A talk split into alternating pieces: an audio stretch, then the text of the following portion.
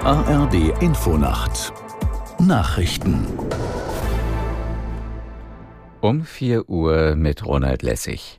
International gibt es Kritik an Israel wegen der geplanten Militäroffensive auf Rafah im Süden des Gazastreifens. Außenministerin Baerbock warnte vor einer humanitären Katastrophe mit Ansage. Die Not der nach Rafah vertriebenen Palästinenser sei schon jetzt unfassbar. Aus Tel Aviv Sophie von der Tann. Auch die USA und die Vereinten Nationen warnten davor, nachdem Israels Premier Netanyahu die Armee angewiesen hatte, einen Militäreinsatz vorzubereiten. Denn in Rafah harren auf engstem Raum etwa 1,4 Millionen Menschen aus. Wo sie hin sollen, falls israelische Bodentruppen vorrücken, ist unklar. Im Norden, in Gaza-Stadt, hat das israelische Militär, unter anderem der ARD, eine Hamas-Tunnelanlage gezeigt. Sie verläuft unter dem Hauptsitz des UN-Flüchtlingshilfswerks UNRWA.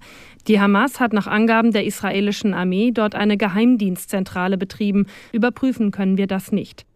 In Teilen von Berlin wird heute die Bundestagswahl wiederholt. Mehr als eine halbe Million Menschen sollen ihre Stimme abgeben.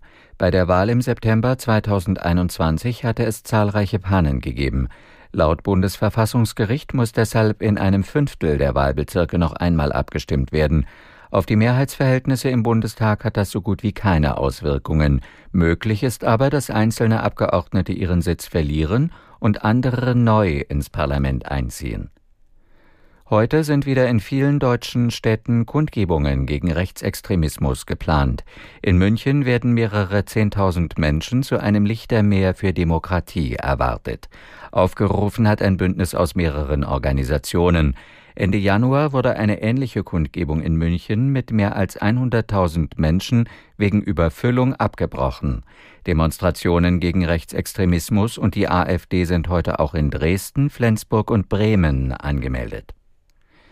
In der Fußball-Bundesliga hat Tabellenführer Bayer Leverkusen seinen Vorsprung auf fünf Punkte ausgebaut. Das Team gewann das Spitzenspiel gegen den Tabellenzweiten Bayern München mit 3 zu 0. Aus der Sportredaktion Moritz Kühn. Wir werden erst aufgeben zu jagen, wenn die Meisterschaft rechnerisch entschieden ist, sagte Bayerns Trainer Thomas Tuchel.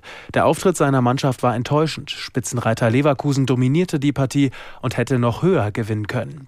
Auf Tabellenplatz 12 abgerutscht ist Wolfsburg. Der VfL verlor knapp bei Union Berlin. Auch Bremen kassierte eine Niederlage 1 zu 2 gegen Heidenheim.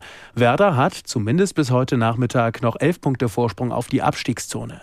Um 15.30 Uhr spielt der vorletzte Mainz in Stuttgart. Ab 17.30 Uhr treffen Hoffenheim und Köln aufeinander. Das waren die Nachrichten.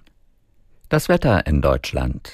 Morgen von Südwest nach Nordost durchziehender Regen, dahinter zeitweise Auflockerungen, länger trocken, später Schauer 4 bis 12 Grad. Es ist 4 Uhr 3.